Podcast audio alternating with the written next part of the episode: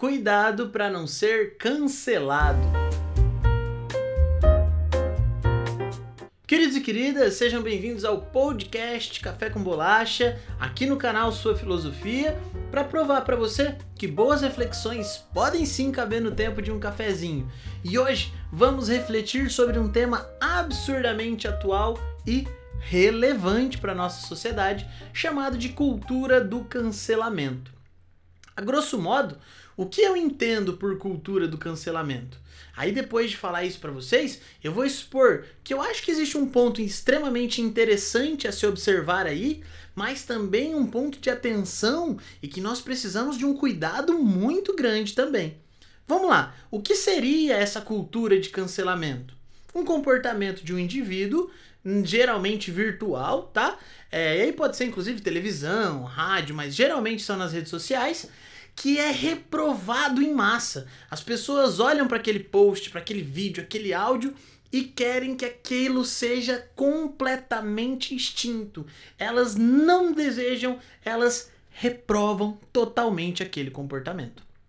Então, para mim, na minha visão, existe sim um ponto extremamente interessante nessa cultura, que é as pessoas estão cada vez mais atentas ao ambiente coletivo e ao produto que alguns discursos podem gerar.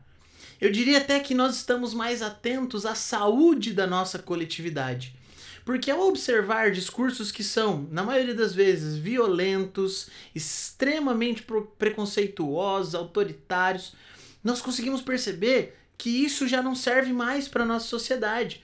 Uma sociedade cada vez mais marcada pela pluralidade, pela diferença, pela singularidade, pela possibilidade de procura de ser quem você é, cada vez mais solto e apartado daquelas amarras sociais que impuseram no passado. Então, ao olhar para essa cultura do cancelamento e perceber que as pessoas estão mais atentas a isso, nós conseguimos então identificar que aí está talvez um dos traços mais importantes para a saúde da coletividade, que é a atenção aos equívocos, a atenção aos tipos de violência que geralmente, em um momento cultural como o nosso, onde os meios de comunicação são extremamente importantes, vem a partir das redes sociais, a partir de vídeos, fotos, posts e tudo mais. Então isso eu acho legal, eu acho extremamente interessante que as pessoas estão cada vez mais atentas ao que estão vendo, postando, falando e etc. No entanto, existe aí um ponto de cuidado que nós precisamos observar muito, que é quando eu cancelo alguém, eu estou automaticamente dizendo você está errado.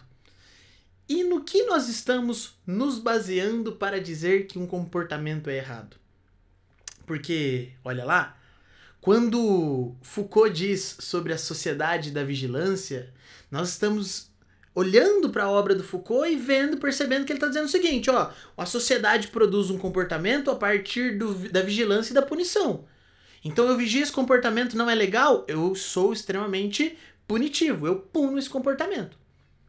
Mas nós também temos outro lado, que é o lado do relativismo. Muitas pessoas falam: não, não precisa, tudo pode, tudo é válido, cada ser humano é diferente, então não tem como eu falar o que é certo e o que é errado. Esses dois polos, tanto o punir demais quanto o ser muito abrangente, são perigosos. Porque, ora, eu posso inclusive abrir mão de cuidar de valores que protegeriam as pessoas, então eu posso ser abrangente demais e aí abrir mão para abrir o caminho para discursos violentos e tudo mais. Ou ora, eu posso somente permitir que um tipo de pessoa viva, que um tipo de comportamento seja aceito. E aí eu extingo com toda pluralidade e todo tipo de menção à coletividade frutífera e criativa que a gente possui. Então, o que seria interessante aí e que nós temos que observar? Que a cultura do cancelamento não pode ser um linchamento coletivo. Pensa comigo, a coletividade é necessário ao ser humano. Já dizia Aristóteles desde lá da antiguidade que o homem é um animal político. Nós estamos unidos.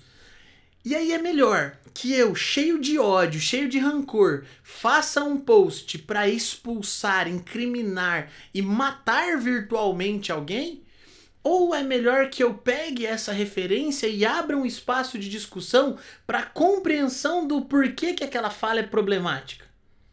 As pessoas, óbvio, devem ser punidas por aquilo que falam, porque como diz Jürgen Habermas, um filósofo maravilhoso, a fala é a nossa ação, é uma ação discursiva. Nossa ética está atrelada ao nosso discurso.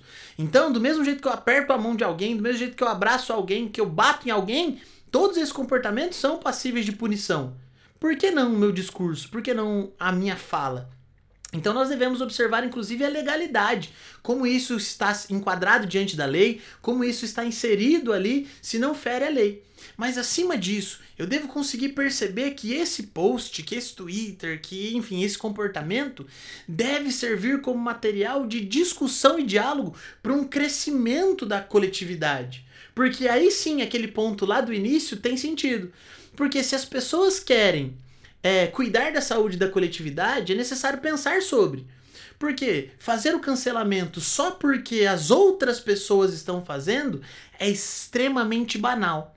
E parece que isso é a mai... que essa é a maior parte da, da galera. A galera que olha para o cancelamento como um evento de empatia, de estou me identificando com um grupo.